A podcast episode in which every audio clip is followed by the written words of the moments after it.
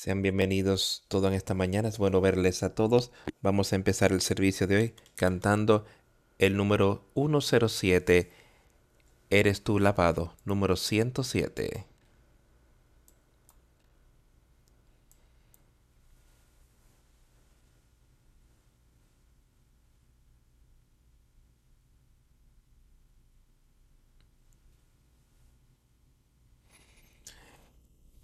Has ido a Jesús para el poder de ser limpiado? ¿Eres tú lavado en la sangre del Cordero? ¿Estás confiando plenamente en su gracia? ¿Eres tú lavado en la sangre del Cordero? ¿Eres lavado? En la sangre, en la sangre del cordero que limpia el alma.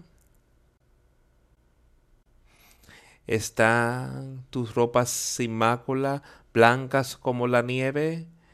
Eres lavado en la sangre del cordero. Estás caminando diariamente al lado del Salvador? ¿Eres tú lavado en la sangre del Cordero? ¿Descansas en cada momento en aquel que fue crucificado? ¿Eres lavado en la sangre del Cordero? ¿Eres lavado en la sangre en la sangre del cordero que limpia el alma? ¿Está tu ropa sin mácula? ¿Están tus ropas blancas como la nieve? ¿Eres tú lavado en la sangre del cordero? Cuando llegue el esposo, serán blancas tus mantos puros y blancos en la sangre del Cordero? ¿Estará lista tu alma para la brillante mansión y ser lavado en la sangre del Cordero? ¿Eres lavado en la sangre? ¿En la sangre del Cordero que limpia el alma? ¿Están blancas tus ropas, blancas como la nieve? ¿Eres lavado en la sangre del Cordero? Deja a un lado tus ropas que están manchadas de pecado y sé lavado en la sangre del Cordero hay una fuente que fluye para el alma inmunda. Os he lavado en la sangre del Cordero. ¿Eres lavado en la sangre? En la sangre del Cordero que limpia el alma. ¿Están limpias tus ropas?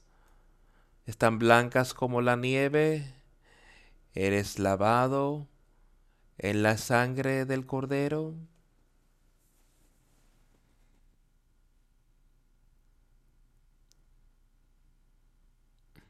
Me pregunto si cuando cantamos esta canción, que realmente le estamos prestando atención a las palabras que cantamos, eres lavado en la sangre del cordero. Has tenido ese nuevo nacimiento del cual hemos hablado tanto aquí recientemente. Espero que todos entiendan qué es ese nuevo nacimiento. Pero dice aquí, has ido a Jesús para el poder que limpia. Ve a Él. Que para que podamos ser capaces de recibir ese poder de Él, ese nuevo nacimiento, ese poder que limpia, que quite nuestros pecados, que serán olvidados. son quitados, hemos sido redimidos de nuestro pecado. Dice, ¿eres, estás confiando plenamente en su gracia en esta hora? ¿Realmente entiendes y sabes que es su gracia? ¿Y estás confiando plenamente en Jesucristo, el poder, la autoridad que Él tiene para perdonarte tus pecados y para guiarte a victoria? ¿Descansas en cada momento en el crucificado? Cuando llegara el esposo, serán blancas tus túnicas lavadas en la sangre del cordero. La sangre del cordero que quita nuestros pecados, aun cuando estamos sucios en el pecado. Esa sangre que Él derramó por nosotros nos limpiará, limpiará esa alma y la hará blanca. La sangre, la piensa en la sangre, la sangre es roja, manchará. Pero su sangre traerá redención, su sangre hará que esa alma sea limpia, pura y blanca por la sangre de Jesucristo. Y ponemos nuestra plena fe y confianza en Él. ¿Estás confiando plenamente en su gracia en esta hora? Ten eso pendiente. Y estemos seguros que estamos confiando plenamente en Él y que estamos poniendo nuestra fe y confianza en Él. No estamos en el hombre, sino son uno que vino y vivió aquí en la tierra por más o menos 33 años aproximadamente, hace de dos mil años. El Hijo de Dios, Jesucristo, y es de Él de quien hablamos todos los domingos y a Él es que yo quiero darle gloria hoy, que eso fue lo que no lo que ningún hombre ha hecho, sino darle gloria a lo que Dios hizo por medio de su Hijo Jesucristo. Y que cada uno de nosotros sabrá y entenderá que debemos conocerle a Él y que debemos tener ese nuevo nacimiento, ya que hemos leído tanto de lo que hemos hablado recientemente. Pero ese nuevo nacimiento está ahí para cada uno de nosotros. ¿Estás tú lavado en la sangre del cordero? Ten eso pendiente al pasar por este servicio hoy y que le pidamos a Él que, que nos guíe por nuestra fe y confianza en Él. Que podamos alcanzar la victoria victoria en Jesucristo.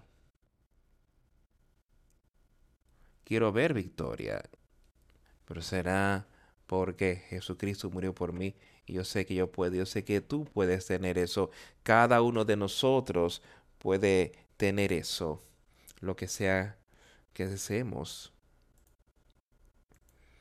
Vamos a abrir en esta mañana, vamos a abrir los hechos de los apóstoles. Está ahí en parte de las obras ahí que muestra cómo Dios estaba utilizando a su pueblo aquí en la tierra, que él pudiese traer a más y más personas al reino y que las personas pudieran entender cómo y qué ocurrió en esos días. Y vamos a empezar, quizás alcancemos diferentes lugares, pero vamos a empezar capítulo 8 de los Hechos de los Apóstoles y podemos ver cómo algunas de las cosas acontecieron en aquel día que la palabra de Dios, la gente pudo ver y pudo entender y cómo pudieron ver y entender. No es algo difícil, no es una tarea difícil para ninguno de nosotros de poner nuestra fe y confianza en lo que es su palabra, empezando ahí en el capítulo 8 Puedes volver y si quieres leer en el capítulo 7, que es donde Esteban fue martirizado, fue el mártir, fue una de las primeras personas que dio su vida por la palabra de Jesús en aquel tiempo. Había mucho odio, odio aquí en la tierra por la obra de Jesucristo. Y piensen eso hoy. No deberíamos tener ningún odio en nuestra vida, ninguno. Cual sea, saca eso, quita eso. ¿Qué está haciendo? El odio simplemente continuará creciendo, creciendo y destruyéndote. Pero las manos de Jesucristo y deja que Él lo quite. Deja que Él quite eso y que lo llene con su amor y su misericordia. Y eso es básicamente lo que es Esteban mientras lo apedreaba. Escucha algunas de las cosas que ocurren. Vamos a leer unos pocos versículos ahí hacia el final del capítulo oyendo estas cosas, se enfurecían en sus corazones y crujían los dientes contra él. Aquí esta gente oyeron la palabra de Dios, pero no querían aceptarla. Ellos querían matar a este hombre por las cosas que les había dicho, como les había mostrado que sus obras no iban acorde a la palabra de Dios, a la obra de Dios aquí en la tierra, y como ah, lo habían crucificado y como él lo llamó duros de corazón y duros de oídos y como el mundo, como el mundo sería hoy si no aceptáramos su palabra, viviendo conforme a ella, seríamos iguales, personas duros de servir y duros de oír. Y entonces hay duros de cuello porque queremos creer, pero queremos hacer lo que nosotros creemos, no lo que nuestro Señor y Salvador nos establece para hacer. Pero, pero Esteban, lleno del Espíritu Santo, puesto los ojos en el cielo, vio la gloria de Dios y a Jesús que estaba a la diestra de Dios. Y dijo, He aquí veo los cielos abiertos y al Hijo del Hombre que está a la diestra de Dios. Aquí estaba este hombre que pues, yo estoy seguro que él podía ver el peligro en el cual él se encontraba naturalmente, como esta gente vinieron contra él tomando piedras para apedrearlo, crujiendo los dientes contra él, pero ¿a, dónde él miraba? Él no miraba en cómo yo puedo escapar de esto, qué yo puedo hacerle a esta persona para detenerlas. No, ¿qué él hizo? Él dice, puedo ver los cielos abiertos y puedo ver al Hijo del Hombre, a Jesucristo, ahí a la diestra de Dios el Padre. Dios había abierto estas cosas, Él había abierto sus ojos para confortarles justo con lo que él iba a atravesar, para atravesarlo con plena fe y confianza en Jesucristo, el hombre con del cual él estaba hablando las personas y eso es lo que Dios hará para cada uno de nosotros podría verse tan sombrío y oscuro en nuestras vidas. Pero mira cómo esto fue abierto para este joven y mira la gloria y la esperanza y la paz que estoy seguro que esto trajo sobre de lo que él estaba diciendo. Entonces clamaron a dura voz, se taparon los oídos y arremetieron a una contra él, a una contra él para matarlo, para tratar de destruir la obra de Jesús aquí en la tierra. ¿Qué fue lo que ocurrió? Y lo echaron de la ciudad y lo apedrearon. Y los testigos pusieron sus ropas a los pies de un joven que se llamaba Saulo. Y apedreaban a Esteban mientras él invocaba y decía, Señor Jesús, recibe mi espíritu y puesto de rodilla, clamó a gran voz, Señor, no les tomes en cuenta este pecado. Y habiendo dicho esto, durmió. Durmió en Cristo. Durmió en vida eterna. Porque Él había hecho la obra que se le requería aquí en la tierra él había seguido y había enseñado y había predicado muchas cosas maravillosas, aún cuando él era un hombre joven y él había estado en esta posición en la que él estaba ahí yendo y obrando con el pueblo por un breve periodo de tiempo. Pero su obra fue completada.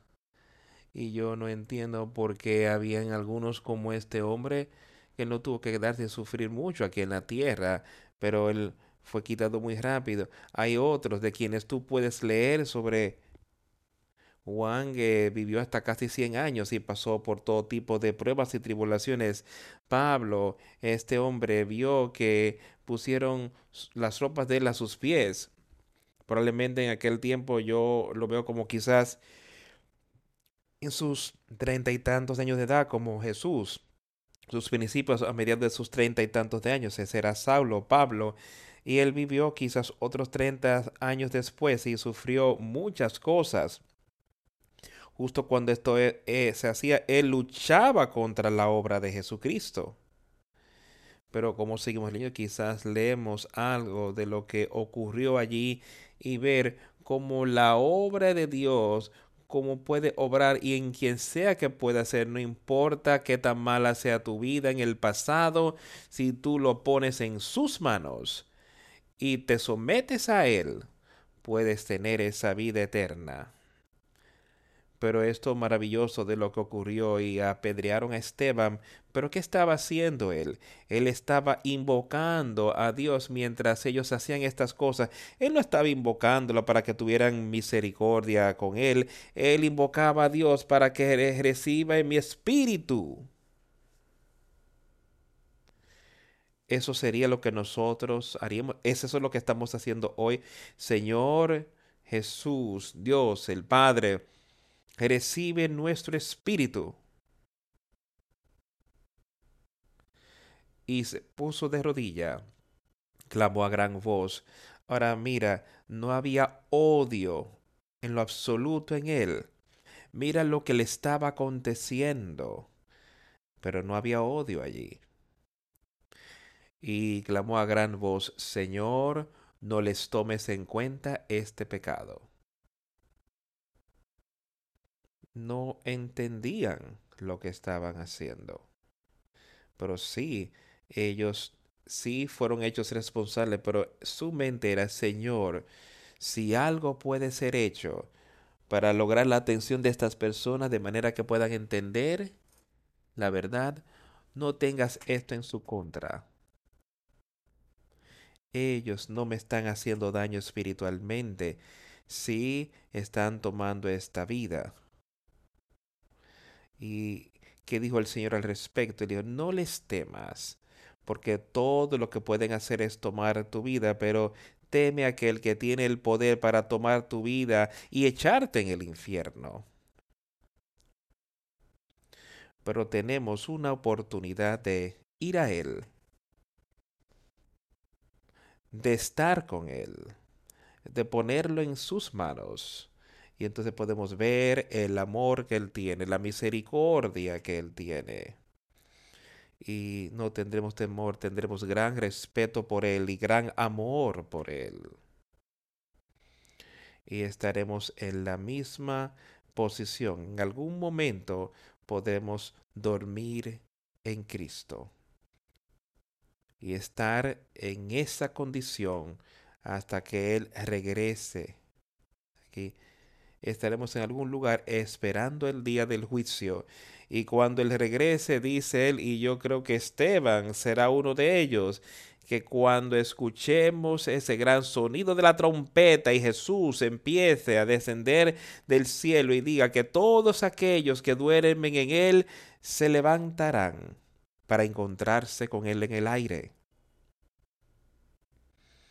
y me parece que Esteban estará en ese grupo. Yo sé que él estará en ese grupo. Y yo sé que hay otros que estarán en ese grupo. Y yo sé que cada uno de nosotros hoy tiene esta oportunidad de estar en ese grupo. Y de alcanzar la vida eterna, de tenerla. Y Saulo consentía en su muerte. En aquel día hubo una gran persecución contra la iglesia que estaba en Jerusalén y todos fueron esparcidos por las tierras de Judea y de Samaria, salvo los apóstoles. Todas las personas estaban esparcidas por las cosas temerosas que ocurrían, las persecuciones. Dice, los apóstoles continúan quedándose, pero otros seguían moviéndose en otros lugares. Y me parece que no hacía nada sino pro esparcir la palabra de Dios, la palabra de Jesucristo. Y hombres piadosos llevaron a enterrar a Esteban e hicieron gran llanto sobre él, y Saulo asolaba la iglesia entrando casa por casa, arrastraba a hombres y a mujeres y los entregaba en la cárcel. Pero los que fueron esparcidos iban por todas partes anunciando el Evangelio. Eso era lo que acababa de decir, lo que ocurrió. Saulo tratando de destruir la iglesia y él no está hablando de un edificio de una iglesia como el que tenemos hoy, sino que habla de la iglesia, la gente que creía en Jesucristo, esa iglesia espiritual, eso era lo que él estaba tratando de asolar y trataba de destruir. Él la quería destruida, este hombre Saulo. Pero él no pudo hacerlo. La obra de Dios continuó está continuando hasta hoy y continuará hasta que Jesucristo regrese aquí a la tierra. Y yo sé que Él ha estado con nosotros y yo sé que Él está ahí con nosotros. Él está aquí hoy animándonos a recurrir a Él y a ponerlo en sus manos y no dejar que el odio esté en nuestro corazón, que fuera como Esteban listo para ponerlo todo por el Señor y ahora nos está diciendo por medio de los otros, en cómo Saulo estaba persiguiendo a la iglesia de Cristo, poniéndose en la prisión, mandándolos a la muerte, lo que sea que él pudiera hacer para detener la obra de Jesucristo, pero no funcionó. Y amigos, no funcionará hoy, no en ti, no en mí, si yo lucho contra su palabra, no prosperará, no funcionará para nosotros. Así que aceptémosle, seamos uno con Él. Y dejemos a un lado las cosas de este mundo, saquémosla de nuestras vidas y caminemos más y más cerca a Él. Eso es lo que hemos estado hablando y hemos y eso lo dijimos en el primer sermón de la yo, cómo podemos acercarnos a Él. Y todos tenemos que entender, nosotros tenemos que movernos. Y eso es poniéndolo todo en sus manos y dejar que Él nos dirija en todo lo que hacemos. Pero a una voz accedieron a perdón, salté un versículo, disculpe. Pero entonces Felipe, Felipe, descendiendo a la ciudad de Samaria, les predicaba a Cristo, y la gente unánime escuchaba atentamente las cosas que decía Felipe, oyendo y viendo las señales que hacía, porque de muchos que tenían espíritus inmundos salían de estos dando grandes voces, y muchos paralíticos y cojos eran sanados, así que había gran gozo en aquella ciudad gran gozo, habían ciertas cosas que estaban ocurriendo, la obra del Señor continuaba así. Felipe había ido a las diferentes ciudades y predicaba e enseñaba la palabra y habían grandes milagros y se están haciendo grandes milagros hoy en el nombre de Jesucristo cuando alguien lo acepta a Él y empieza esa travesía y tiene su nacimiento. Ese es el milagro más grande que puede ocurrir y podemos ver eso. Hemos visto estas cosas y quiero continuar viéndola y quiero continuar viéndonos crecer y estar más cerca y más cerca de Él. Y hubo gran gozo en aquella ciudad, decía él. ¿Hay gran gozo en nuestras vidas hoy, amigos? Hay gran gozo porque tú puedes ver la obra del Señor ser hecha. Hubo gran gozo en aquella ciudad. Y había cierto hombre llamando Simeón, Simón, que antes ejercía magia en aquella ciudad y había engañado a la gente de Samaria, haciéndose pasar por algún grande a este oían atentamente todos, desde el más pequeño, diciendo que este hombre es un gran poder de Dios. Ahora, ellos estaban confiando y poniendo fe en un hombre. Él era el que iba diciéndoles estas cosas. Él debió haber tenido algún tipo de atributo en él y pudo enseñar ciertas cosas y lo veían y decían al cual todos escuchaban atentamente desde el más pequeño hasta el más grande diciendo este es el gran poder de Dios. Pero tengamos cuidado que no permitamos que algo entre a nuestro corazón y que miremos a un hombre, sino que miremos a lo que Jesucristo puede hacer, porque eso es lo que Esteban veía, eso era lo que Felipe miraba, esa no era la obra del hombre, ninguno de ellos, esa era la obra de Jesucristo y Dios el Padre. Y yo sé que puede ocurrir igual hoy como ocurría en aquel tiempo. No mires al poder del hombre, porque Dios, acabamos de leerlo sobre Esteban y lo leímos sobre Felipe, estos eran hombres de Dios a quien Dios usaba para su obra aquí en la tierra, pero el pueblo los veía como hombres de Dios y no que era una hombre del hombre, sino la obra de Dios en ellos. Y eso es lo que nosotros debemos ver hoy día y a ellos lo consideraban porque por mucho tiempo él los había engañado con brujería, pero cuando escucharon a Felipe predicar las cosas en cuanto al reino de Dios, el evangelio del reino de Dios y en el nombre de Jesucristo, se bautizaban hombres y mujeres. Ahora estas personas podían ver una diferencia, había una diferencia en lo que este hombre, Simón, las cosas que les había enseñado y que podían ver el poder que estaba en Felipe. El poder, el conocimiento, el entendimiento y la confianza. Había algo diferente en lo que se estaba haciendo allí y lo que se había hecho antes. Y por eso es que vamos a seguir leyendo para ver lo que aconteció. Dice que creyeron la predicación de Felipe las cosas que tenían que ver con el Evangelio del reino de Dios y el nombre de Jesucristo. Y yo esperaría y yo rogaría que todo que escucha el sonido de mi voz hoy sea parte así y que crea la predicación que se nos está dando hoy en cuanto al reino de Dios y de eso es que se trata, de eso es que se trata la predicación y la enseñanza. Se trata del reino de Dios. Y el nombre de Jesucristo.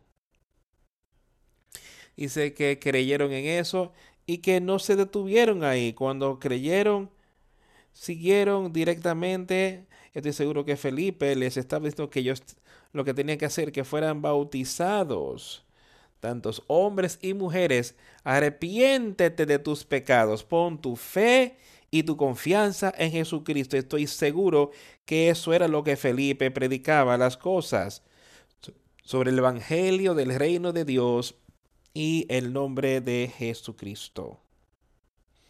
Ellos creyeron, fueron bautizados y yo creo y yo sé que ellos se arrepintieron de sus pecados.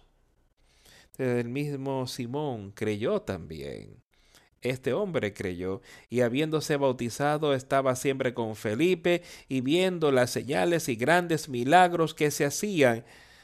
Ahora, cuando los apóstoles que estaban en Jerusalén oyeron que Samaria había recibido la palabra de Dios, enviaron allá a Pedro y a Juan, los cuales, habiendo venido, oraron por ellos para que recibiesen el Espíritu Santo es una obra que era hecha, la obra de Dios, y siendo unida.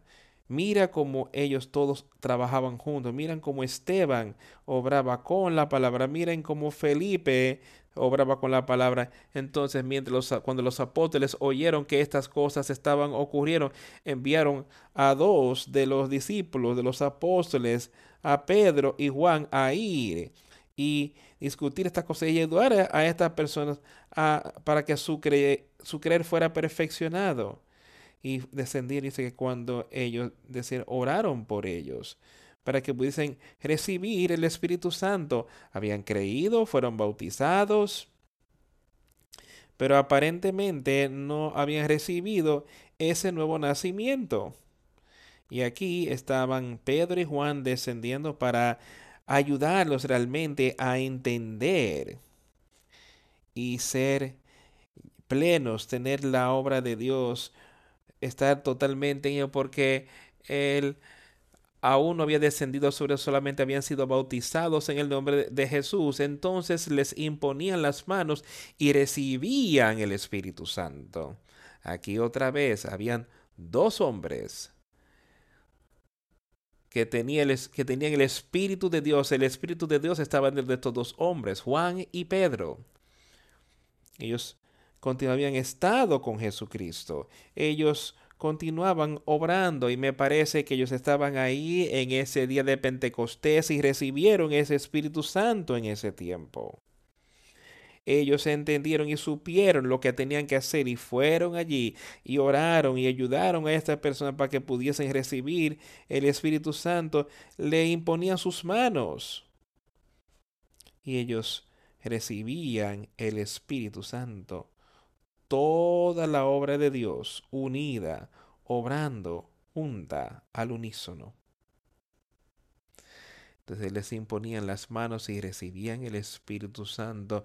Y cuando Simón vio que por la imposición de las manos de los apóstoles se les daba el Espíritu Santo, les ofreció un dinero, diciendo, darme también a mí este poder para que cualquiera a quien yo le impusiera las manos reciba el Espíritu Santo.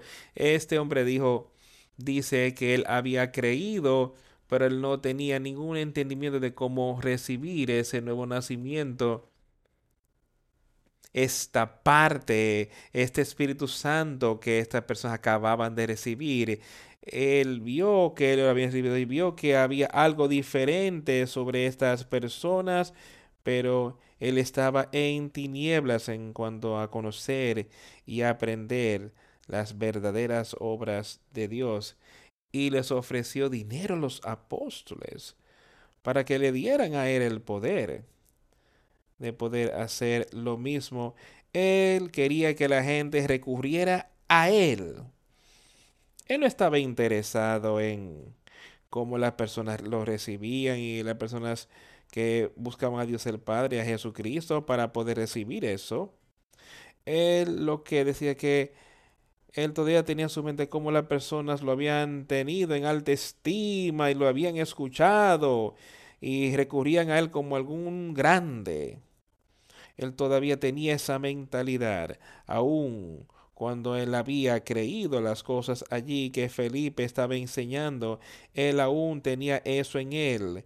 Él no había dejado que eso le fuera quitado a él. Él estaba tratando de aferrarse a esa parte de una vida antigua.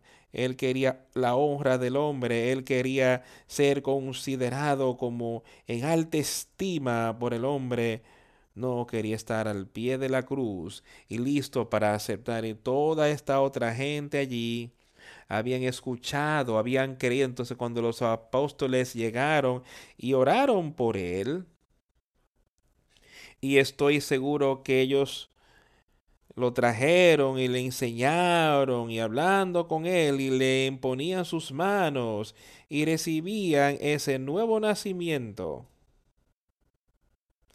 Entonces este hombre queriendo hacer lo mismo, él quería comprar. Y escucha lo que Pedro le dijo a él inmediatamente. Pero Pedro le dijo a él, tu dinero perezca contigo, porque has pensado que el don de Dios se obtiene con dinero. Y yo espero que no haya nadie aquí que piense que solo porque yo ofrendo o doy mucho a la iglesia o que le doy mucho a las caridades o doy todo tipo de cosas, yo seré salvo. Es buen atributo tener cosas buenas para hacer, pero eso no te salvará. hay una cosa que te salvará. Y eso es exactamente lo que hicieron estas otras personas. Creer en la obra de Jesucristo. Entonces hacer lo que se necesite para que tengas ese nuevo nacimiento, ese nuevo espíritu en ti. Tú no tienes parte ni suerte en este asunto. Y yo no quiero que ninguno de nosotros se vea hoy en esa condición. Yo creo que cada uno de nosotros lleguemos donde sí tenemos una parte y sí tenemos suerte en el asunto de la vida eterna. Jesucristo nos ha dicho que yo voy al Padre, dice que en la casa de mi Padre muchas moradas hay, y yo voy ahí a preparar lugar para vosotros, para todos que se arrepienten, para todos que piden ese nacimiento y lo sacan de su corazón. Sacan ese viejo hombre de corazón, este hombre Simón, no, había sacado el antiguo hombre de su corazón, él había que habían personas hoy día que que creen en Jesucristo y dicen, sí, pero tienes tú, sacaste el hombre antiguo de tu corazón, al viejo hombre ha sido hecho nuevo en tu corazón, tus leyes, sus leyes, sus mandamientos han sido escritas en tu mente y en tu corazón. ¿O todavía está ese viejo hombre allí? No tienes parte ni suerte en este asunto porque tu corazón no está recto delante de Dios. Ahora escucha lo que Pedro le dijo. Lo y le dijo, esto es lo que está ahí y punto. Dice, arrepiéntete. Y eso es lo que yo quiero que cada uno haga hoy. Demos que Dios haga el examen en ti. si tenemos algo que está mal con nuestro cuerpo, queremos encontrar a alguien que esté calificado para examinar nuestro cuerpo y averiguar qué le pasa para que nosotros podamos tomar pasos para que sea curado. Hoy yo quiero que mires tu cuerpo espiritual y si hay cosas ahí que tú crees que tienen que irse, hay uno, está ese gran médico, Jesucristo. Eh, a quien podemos llevarle todo esto y entonces dejar que Él nos muestre lo que tiene que salir de ese corazón. Y dejemos, Él tiene la cura. Él tiene la cura para el pecado.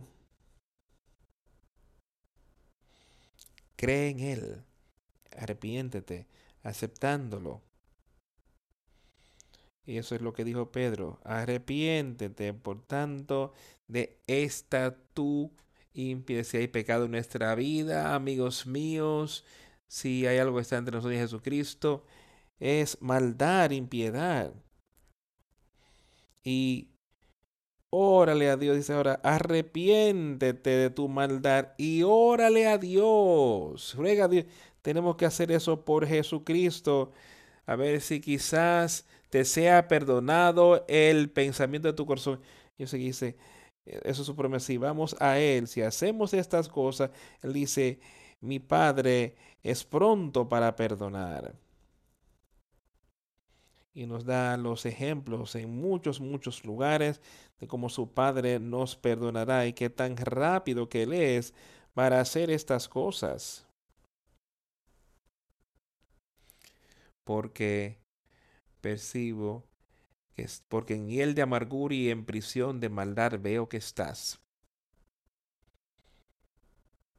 Él todavía estaba en pecado. Él tenía ese viejo espíritu aún dentro de él. Él había crecido. yo creo en Jesucristo. Pues no lo había puesto en plena confianza en Él. Él no lo había aceptado como su Salvador. Él no se había arrepentido de sus pecados. Ahí donde tenemos que estar. Él no tenía su confianza en Jesús. Él tenía su confianza en su dinero, porque él pensaba, yo puedo tomar mi dinero y puedo ofrecérselos y ellos me pueden dar el mismo poder, el don de Dios, esa vida eterna que les había sido dada en el día de Pentecostés y que pudieron animar a otros y mostrarles cómo ellos podrían recibir eso. Yo creo que imponiéndole las manos, esto aseguraría que esta, ayudarlos a tener plena fe y confianza en Jesucristo y arrepintiéndose plenamente de sus pecados. Y así fue cuando pudieron recibir ese nuevo Espíritu, ese Espíritu Santo. Y eso es lo que puede pasar con cada uno de nosotros hoy. Arrepiéntete, por tanto, de esta tu maldad. Mantén eso en tu mente porque yo percibo que es mucha que la amargura que hay en atadura de iniquidad, que el pecado aún está ahí. Y mira a tu alrededor, mira en tu vida y ve. ¿Está eso ahí? ¿Cuál es mi meta hoy? ¿Es mi meta el tratar de acercarme más a Jesucristo y cómo yo vivo, los lugares donde voy, las cosas que digo, la manera en que me visto, lo que sea, amigos. ¿Cuál es la meta de eso? Quiero ser más como Jesucristo, más como Pedro y Juan. ¿O quiero ser más como Cristo? Sí, yo creo que me estoy aferrando a las cosas del mundo. Lo que quiero emular en las cosas, en lo que sea que yo participe. Quiero que la gente vea y que sepa. Hasta Simón ahí podía ver que estos eran cristianos y creyeron. Él creyó en los, los apóstoles, que ellos tenían un espíritu especial en ellos. Él creyó que estas otras personas tenían esto. ¿Por qué? Porque lo tenían. Y él podía ver que era obvio. ¿Está este espíritu obvio en nuestras vidas hoy?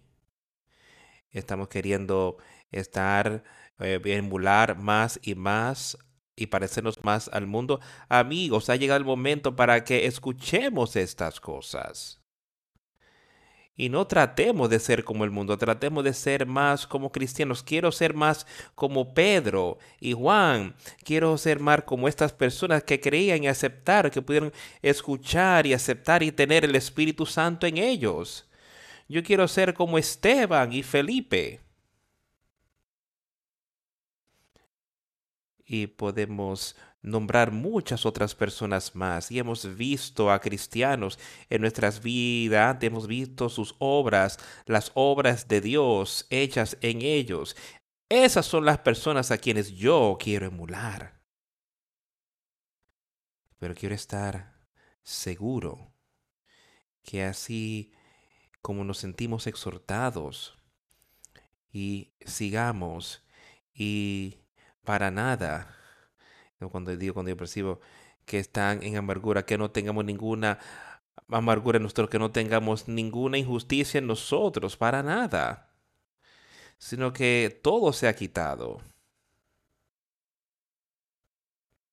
Entonces Simón le contestó ora al Señor por mí, que nada de estas cosas me han que me acontezca, que vean sobre mí.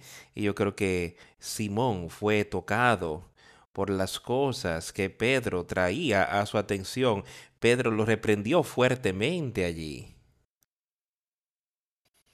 Yo creo que Simón, yo, yo oro de que él haya salido de esa situación en la que él se encontraba. Parecería que él estaba haciendo inicio cuando él miró a Pedro y dijo, rogad vosotros por mí al Señor para que nada de esto que habéis dicho venga sobre mí. Ahora yo sé que Simón tendría que recurrir al Señor mismo, pero también sé que el Señor dijo, orar los unos por los otros. Y cuando vemos un hermano en pecado, dice, oremos por esas cosas. Y yo creo que Simón entendió y él supo que había un poder especial en Pedro, Por eso él fue a él y le pidió esto. Dice, hermanos, hermanas, estemos listos para hacer lo que sea necesario para exhortarnos los unos a otros y que nos ayudemos mutuamente en este camino a la vida eterna y alcanzar victoria, no con un corazón creyendo que yo soy mejor que tú o un corazón de que yo soy más justo que tú, sino con un corazón de que te amo y quiero ayudarte. Quiero que puedas saber lo que Cristo ha hecho por todos nosotros y ellos, habiendo testificado y hablado la palabra de Dios, se volvieron a Jerusalén y en muchas poblaciones de los samaritanos anunciaron el Evangelio. Un ángel del Señor habló a Felipe diciendo, levántate y ve hacia el sur por el camino que desciende de Jerusalén a Gaza, el cual es desierto. Aquí estaba este hombre Felipe, piensa en lo que aconteció ahí. Él pudo ir enseñarle a este grupo de personas y de repente ahora ellos habían oído la palabra y estoy seguro que ya ellos pudieron darse cuenta y sus amigos, sus familias, y para ayudarlos a creer, Dios tenía otra palabra para este hombre Felipe. Un ángel del Señor habló a Felipe diciendo, levántate y ve hacia el sur, hacia este lugar por este camino que desciende de Jerusalén a Gaza, el cual es desierto. Entonces él se levantó y fue y sucedió que un etíope, eunuco, funcionario de Candace, reina de los etíopes, el cual estaba sobre todos sus tesoros y había venido a Jerusalén para adorar, volvía sentado en su carro y leyendo al profeta Isaías. He aquí un hombre que no me parece que conocía nada sobre Jesús, pero sí tenía algún entendimiento sobre los profetas y estaba ahí leyendo uno de los profetas del Antiguo Testamento, leyendo. Y el Espíritu, entonces el Espíritu le dijo a Felipe, acércate y únete, ajúntate a este carro. Aquí este hombre tenía otra obra para hacer. Felipe, aquí un hombre que iba en una carroza. El Espíritu le dijo, ve y júntate con esta persona. Eso fue lo que el Espíritu de Dios le estaba diciendo a Felipe. Y Felipe se la secó escuchando leer al profeta Isaías y dijo, pero ¿entiendes lo que lees el Hijo? ¿Y cómo podré si alguno no me enseñara? Y rogó a Felipe que subiese y se sentara con él. Este hombre no entendía lo que leía. Hay personas hoy día que no entienden todo sobre lo que Jesucristo y todo lo que estamos hablando hoy. Pero tenía esa mente de decir, sí, yo quiero saber más al respecto, quiero conocer lo que puedo hacer para tener esa vida eterna. De Felipe, acudiendo Felipe, lo yo que leía al profeta y le dijo, pero ¿entiendes lo que lees? Él dijo, no, ¿cómo podré entender si alguno no me enseñare? Y eso es lo que yo que estaría dispuesto, estoy dispuesto a hacer hoy. Y cualquiera que quiera ayuda, que quiera saber más al respecto, déjame ayudarte. Y otros podrán hacer lo mismo. Déjalos ayudarte a entender. El pasaje de la escritura que lea era este, como oveja a la muerte fue llevado, y como cordero mudo delante del que lo trasquila, así no abrió su boca, en su humillación no se le hizo justicia, mas su generación, ¿quién la contará? Porque fue quitada de la tierra su vida. Respondiendo el eunuco, dijo a Felipe, te ruego que me digas, ¿de quién dice el profeta esto? ¿De sí mismo? o de algún otro. Entonces Felipe, abriendo su boca y comenzando desde esta escritura, le anunció el Evangelio de Jesús.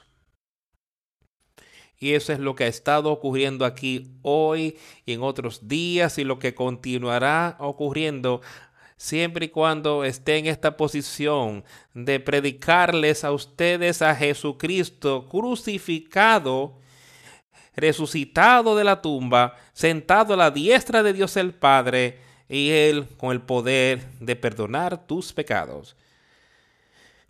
Eso es lo que yo quiero continuar, que continuaré predicando. Y al continuar su camino llegaron a cierta agua. Y el eunuco le dijo, aquí, aquí hay agua, ¿qué impide que yo sea bautizado? Aquí Felipe se encontraba a veces con este hombre hablando con él, diciéndole sobre Jesús. ¿Y qué hizo él? Y él creyó. Y creo que Felipe le está diciendo algo sobre cómo él necesitaba ser bautizado. Y este hombre entendió eso. Y estaba dispuesto a llegar, estaba dispuesto a aceptar, a creer y a ser bautizado, a bautizar, a arrepentirse de sus pecados y ser bautizado. Y Felipe dijo, si querías de todo tu corazón, puedes. Y le contestó y le dijo, yo creo que Jesucristo es el Hijo de Dios. Ahora, cada uno de nosotros hoy cree eso, hoy podemos realmente decir esto y cuando realmente lo decimos, entonces estamos admitiendo que vamos a seguirlo a Él. Y él le dijo a la carroza que se quieta y ambos descendieron al agua, tanto Felipe y el eunuco, y le bautizó. Y cuando salieron del agua, el Espíritu del Señor arrebató a Felipe y el eunuco no le vio más y siguió gozoso su camino. Yo quiero que piensas, Felipe, Dios no tenía que mantener a Felipe ahí y él siguió y siguió y tratando de enseñarle a él. ¿Qué pasó? Él se paró ahí, él se, él quizás estuvo con unas horas, yo no sé por cuánto tiempo fue, pero siguieron en la carroza y Felipe enseñándole y predicándole sobre lo que Jesucristo hizo. Y el hombre creyó. Y ¿qué es lo que impide que yo sea bautizado?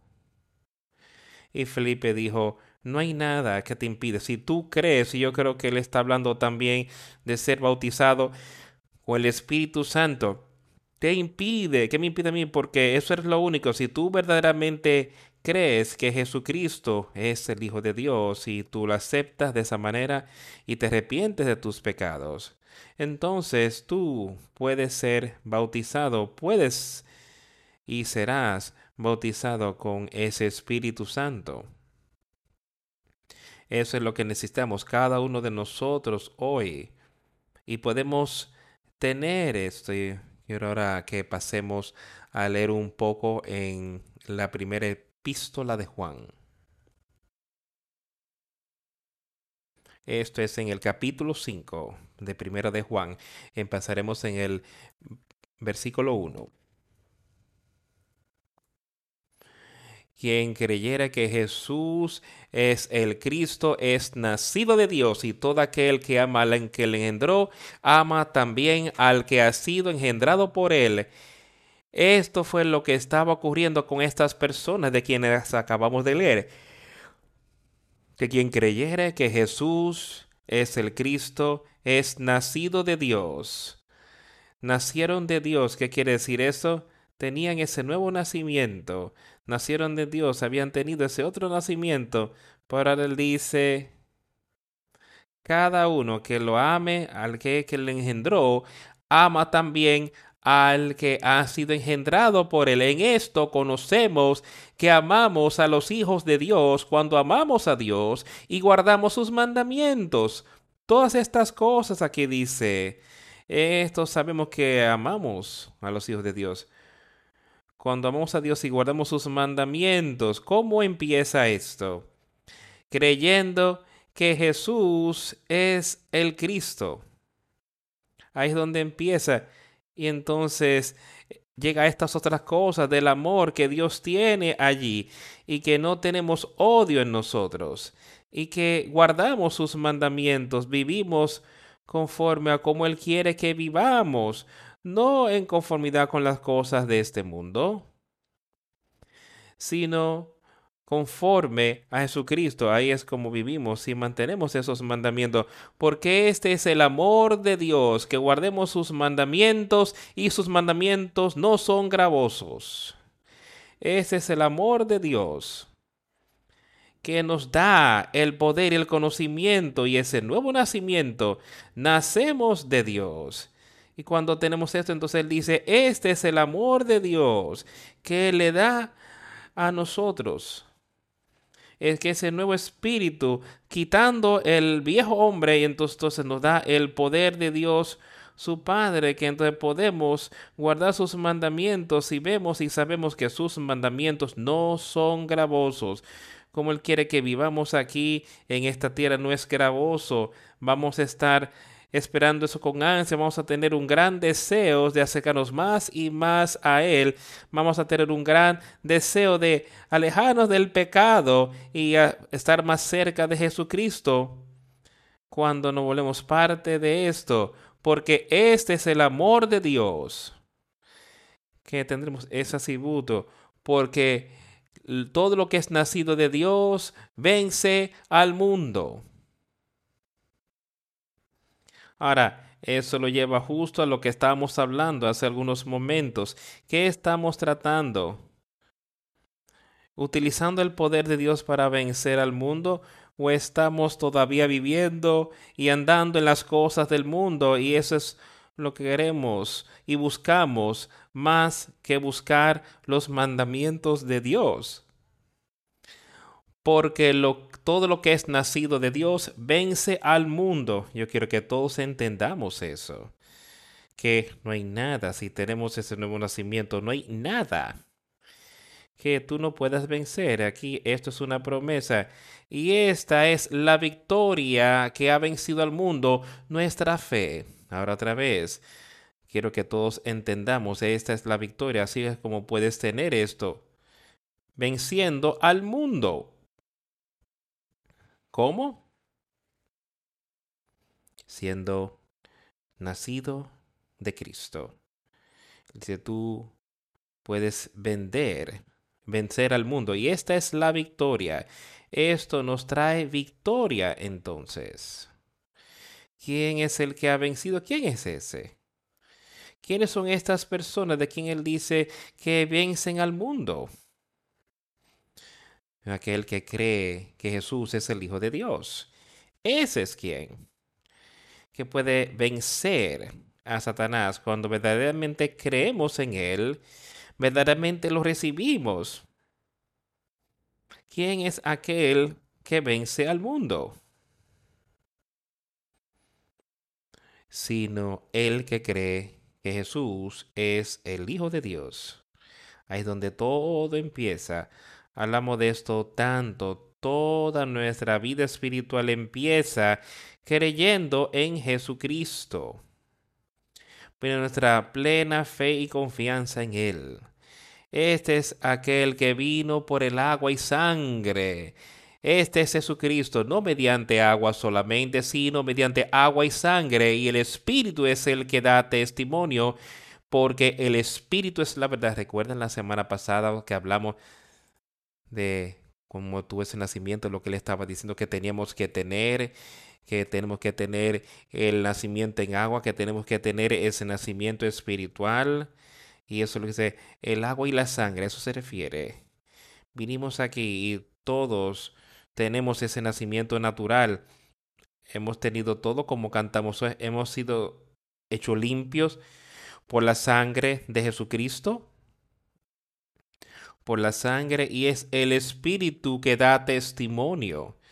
El Espíritu de Dios te da testimonio porque el Espíritu es la verdad.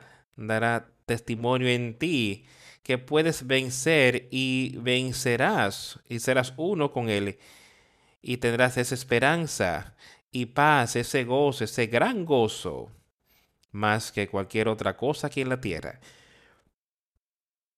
Y este es el libro que da testimonio porque el Espíritu es la verdad. No hay mentiras en el Espíritu de Dios.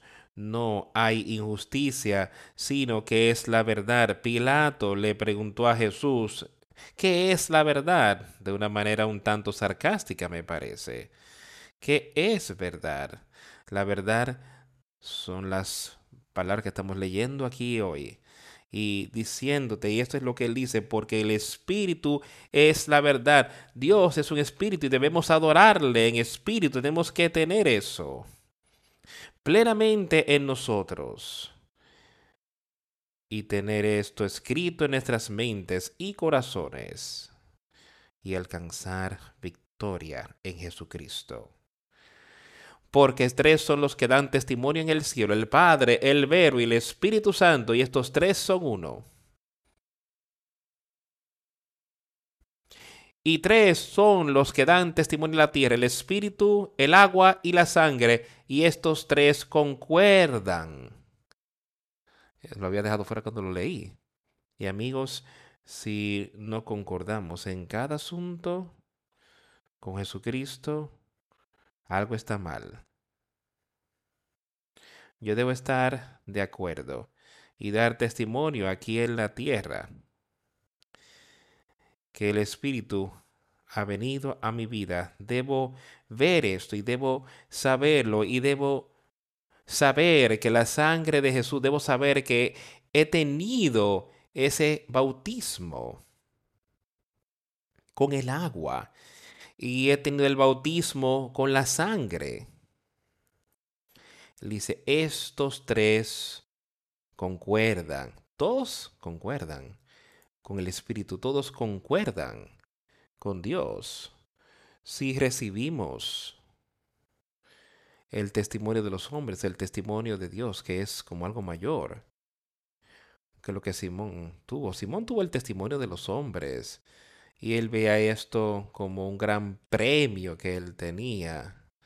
Pues dice Juan, Juan dice que si recibimos el testimonio de los hombres, el testimonio de Dios es más grande, porque ese es el testimonio de Dios que dio testimonio de su Hijo. Aquel que cree en el Hijo tiene el testimonio en sí mismo. Aquel que no cree en Dios lo hace del mentiroso, porque no creyó el testimonio que Dios dio de su Hijo. El que cree en el Hijo de Dios tiene el testimonio en sí mismo y así sigue y se remonta, sigue y sigue. Todo apunta a la salvación, todo apunta a creer en Jesucristo. Eso es lo que tenemos que tener, tenemos que empezar con esto y continuar con ello continuar y continuar con aquel que cree en el Hijo de Dios, tiene este testimonio en sí mismo. Tenemos este testimonio. Él puede perdonarnos, que Él puede darnos ese nuevo nacimiento, que Él haría lo mismo que Él hizo con el etíope. Él lo escribirá en mi corazón y en mi mente yo puedo seguir y Él continuará mostrándome cómo yo necesito vivir. Él continuará mostrándote si tan solo los ponemos en sus manos. Él continuará mostrándonos, mostrando cómo vivir su vida y cómo podemos acercarnos más y más y más a Él. Y este es el testimonio. Y este es el testimonio que Dios nos ha dado vida eterna. Y esta vida está en su Hijo. ¿Cuántas veces hemos leído en las últimas semanas? Parecería como que constantemente nos está diciendo sobre creer en Él, para que podamos tener vida eterna. El que tiene al Hijo tiene la vida, el que no tiene al Hijo no tiene la vida. Escucha con cuidado estas palabras, amigos, cada uno de nosotros. Si tú no has hecho ese compromiso, escucha cuidadosamente y cree en Él y haz ese compromiso así como las personas allá en Samaria. Así como aquellos como el etíope, como él creyó, el que tiene el Hijo tiene la vida. Pero todo empieza con creer en Jesucristo. El que no tiene al Hijo de Dios no tiene la vida. Eso es algo terrible. Si no tenemos esa vida eterna asegurada, no tenemos vida. Estas cosas os he escrito a vosotros que creéis en el nombre del Hijo de Dios, para que sepáis que tenéis vida eterna, y para que creáis en el nombre del Hijo de Dios. Otra vez, repitiéndolo otra vez. Es tan repetitivo. ¿Por qué? Pero porque Dios nos ama y Él quiere que entendamos y tengamos esto sembrado en nuestros pensamientos y esa es la confianza que tenemos en Él, que si pedimos alguna cosa conforme a su voluntad, Él nos oye. ¿Y cuál es la voluntad del Padre? Que todos los hombres sean, o sea, tú crees que si esa es su voluntad y esto es lo que Él está diciendo aquí, tenemos esa confianza en Jesucristo de que tenemos esta confianza que tenemos en Él, que si pedimos cualquier cosa conforme a su voluntad, Él nos oye. Si es su voluntad que seamos salvos y tenemos confianza de que Él es el Hijo de Dios y creemos en eso, entonces podemos ser salvos, podemos recibir ese nuevo nacimiento, ese nuevo espíritu porque escucho otra vez lo que él dice. Y si sabemos que él nos oye, yo sé que él nos oye, cualquier cosa que pidamos, sabemos que él lo hará. Sabemos que tenemos las peticiones que le hayamos hecho. ¿Tú crees eso? ¿Tienes la confianza? Eh, tú deseas, yo deseo conocerle, yo deseo tener esa vida eterna. Yo deseo tener ese nuevo espíritu en mí. Yo deseo sacar a Satanás de mi vida. ¿Tú crees que Él puede hacer eso por ti? Yo lo creo. Yo sé que Él puede. Yo sé por experiencia que Él puede. Y seamos uno con Él. Si algún hombre ve a su hermano pecar, que no es desea de muerte, pedirá y Dios le dará vida. Esto es para los que cometen pecado que no sea de muerte. De eso yo hablaba anteriormente cuando Simón le pidió a Pedro que orase por él. Esto es lo que yo tenía en mente de lo que estaba ocurriendo ahí. Juan los trae a nuestra atención. Si algún hombre ve a su, a su, a su hermano cometer pecado que no sea de muerte, pedirá y Dios le dará vida. Esto es para los que cometen pecado que no sea de muerte. Hay pecado de muerte por el cual yo no digo que se pida Toda injusticia es pecado, pero hay pecado no de muerte. Sabemos que todo aquel que ha nacido de Dios no practica el pecado, pues aquel que fue engendrado por Dios le guarda y el maligno no le toca. Ahora, amigos, si usamos ese poder, esa injusticia, dice, toda injusticia es pecado. Yo mencioné esto antes hoy en ese mensaje que todo pecado es injusto, todo pecado es maldad. Dice, hay pecado que es de muerte. Y podemos alejarnos, podemos volver a la casa de la que salimos. Jamás ni siquiera dejes que Satanás te tiente con eso. Quítatelo de tu mente, porque él dice que yo te perdonaré.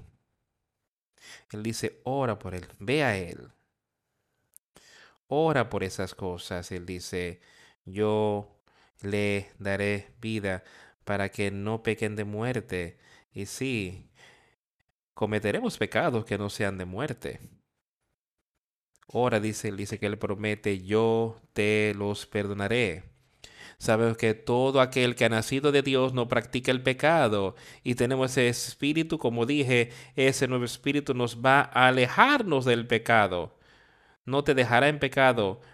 Lo que va a hacer es que tú desees ese caminar espiritual, esa obra espiritual, no deseando las cosas de este mundo. Eso es lo que hará ese nuevo nacimiento para todos nosotros. Y sabemos que somos de Dios y el mundo entero está bajo el maligno. Ahora, eso no es siendo jactancioso, eso es simplemente saber lo que es la palabra de Dios, de que cuando tenemos ese nuevo espíritu, y yo sé que Juan tenía eso, y Juan entendió estas cosas, él dice, y nosotros sabemos que somos de Dios. Cuando tenemos este testimonio, nosotros sabemos esto. Y sabemos que el mundo completo, el que no se ha arrepentido, está bajo pecado. Y esa es la palabra de Dios. Y vamos a ver y entender. Y sabemos que el Hijo de Dios ha venido y que nos ha dado un entendimiento de que podamos conocerle a Él que es la verdad. Y estamos en Él que es la verdad. En su Hijo Jesucristo. Este es el verdadero Dios ¿Y qué? La vida eterna. Este es el verdadero Dios. No sabemos que el Hijo de Dios ha venido. Yo sé eso. Y que nos ha dado un entendimiento. Eso lo sé. Que podamos conocerle a aquel que es verdadero. Yo lo conozco a Él. Y estamos en Él, que es el verdadero. Yo estoy ahí con Él. Y en Él, su Hijo Jesucristo. Y cada persona que está aquí hoy tiene esta oportunidad de estar en esto, la completud, tienes la oportunidad de conocer al Hijo. Tú tienes la oportunidad para que Él te dé el entendimiento de que podamos conocerle a Él que Él es verdad. Puedes saber que Él es la verdad y tú puedes saber que tú estás en Él, en su Hijo Jesucristo. Ese es el verdadero Dios y tú sabes eso y eres parte de eso, tienes vida eterna. Y eso no es nada de que avergonzarse y nada de lo que me estoy alardeando, así como Juan. Juan no estaba avergonzado porque quería animar a la gente. Yo quiero animar a cada uno de ustedes. Que todos podemos ser uno con Él. Hijitos, mantengan guardados de los ídolos Básicamente lo que dice, lo que les está diciendo ahí. Dice, hijitos, y está hablando a toda la humanidad, no solo a los niñitos, literalmente nos está llamando a todos hijitos, porque somos niñitos en los ojos de Dios, podemos hacer nada por nosotros mismos. Dice, hijitos, guardaos de los ídolos. Lo que él quiere decir es, hijitos, guárdense, cuídense de las cosas de este mundo. Cuídense, guárdense de Satanás, usen ese poder, usen ese conocimiento, usen ese amor para mantenerse o cuidarse de Satanás. Como Pablo ese dice, él dice, yo permanezco este cuerpo y lo llevo bajo sujeción. Él lo pone bajo la sujeción al Espíritu Santo y él permanece en él mantiene los ídolos y las cosas de este mundo fuera de ese cuerpo. Eh, lo pongo bajo sujeción. No sea que aún, no sea que después de haberle predicado a otros, si yo no hago esto yo mismo, sería descalificado. Eso es lo que Juan estaba animando a la gente aquí. Cuídate de los ídolos. No seas una persona que se pierda, ora, no peques. Ese pecado de muerte. Y si ves que has cometido un terrible error, cual sea, ve a Él, que Él está ahí listo para perdonar.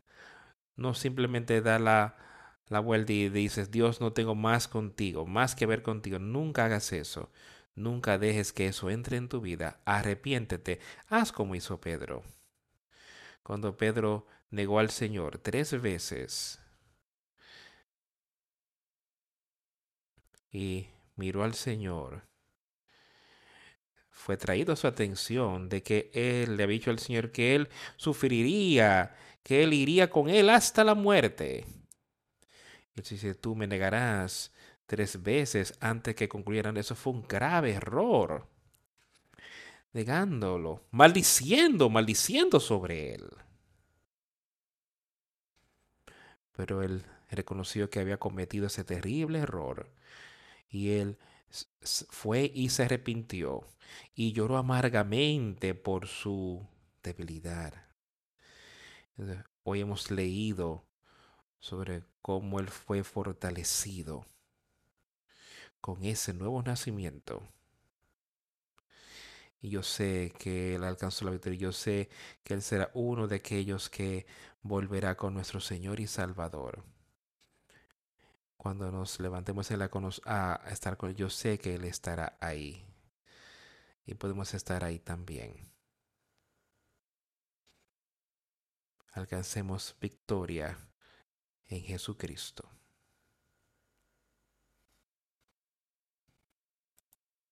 Vamos a concluir esta reunión cantando el 316. No podría ser más apropiado. Jesús salva. Jesús salva. 316. Yo sé que Él está ahí para salvar a cualquiera que quiera hacer ese compromiso con Él.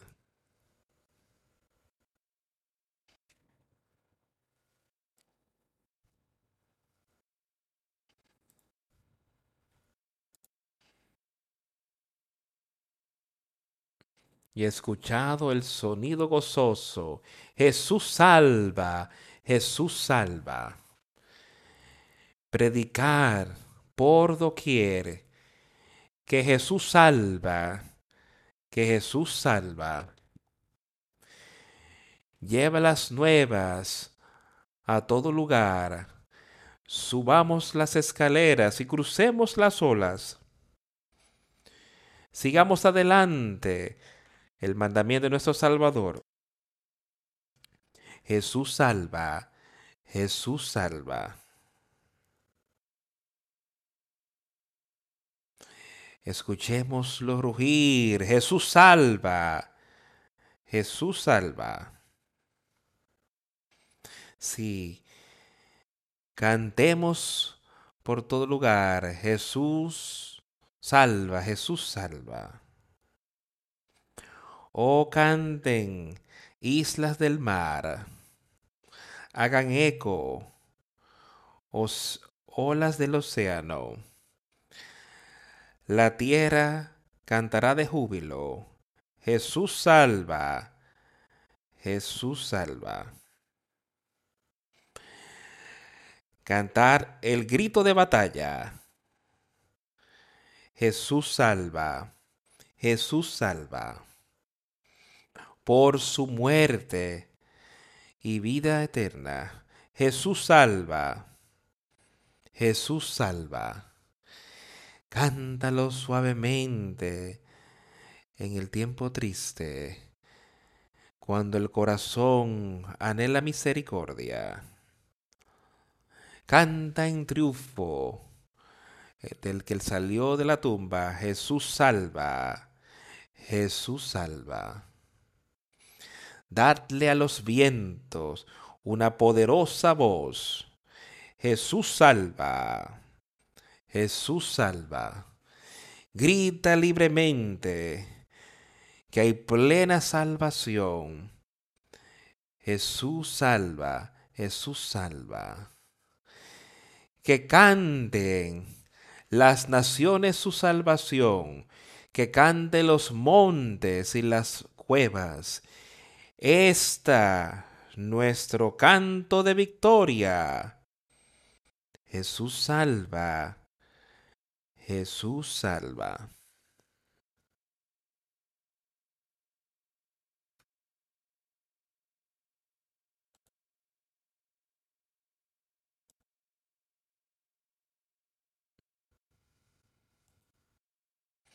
Te bautizo en el nombre del Padre, del Hijo y del Espíritu Santo que el Señor te reciba.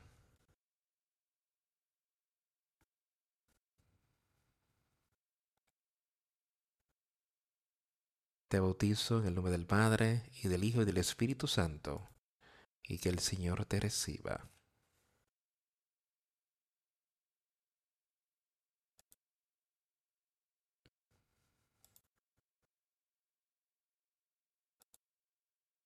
Hagamos ese compromiso verdadero con Él. Esta canción, no creo que no hubiese una mejor canción para resumir su mensaje de hoy. La, el verbo desde el principio, esta palabra que hemos escuchado, que hemos escuchado el sonido de gozo. Jesús salva. Jesús salva predicar por doquier. Y yo quiero que todos tengamos eso en nuestra mente y podamos hacer estas cosas. Jesús salva. Jesús salva. Canta el grito de batalla por su muerte y vida eterna que leímos hoy. Jesús salva. cuando el corazón de la misericordia anhela misericordia, cantar en triunfo sobre la tumba que Jesús salva. Canta victoria. Victoria en Jesucristo. Él es aquel y solo Él que salvará tu alma, poniendo tu fe y confianza en Él. Oremos. A Dios el Padre. Te damos gracias por las maravillosas palabras de exhortación que tú nos has dado hoy, que podemos ser animados en tu palabra, podemos verte y conocerte y caminar contigo y acercarnos a tu Hijo y a ti. Señor, te pedimos que seas con cada uno, que tenga un deseo por tu espíritu, cada uno que quiera subir y acercarse más a ti. Sé con ellos, ayúdalos a ver y cómo quiere que vivamos nuestra vida aquí, poniéndolo todo en tus manos. Dios, te damos gracias por tu Hijo y lo que Él hizo por todos nosotros. Te damos gracias por tener confianza en Él y poder creer en Él y poder arrepentirnos de nuestros pecados y saber de ese nuevo espíritu de ti. Que tu ley, tu palabra, tu entendimiento entonces esté escrito en nuestra mente, en nuestro corazón y podemos alcanzar victoria. Escuchándote a ti y solo a ti. En el nombre de Jesús hemos orado. Amén.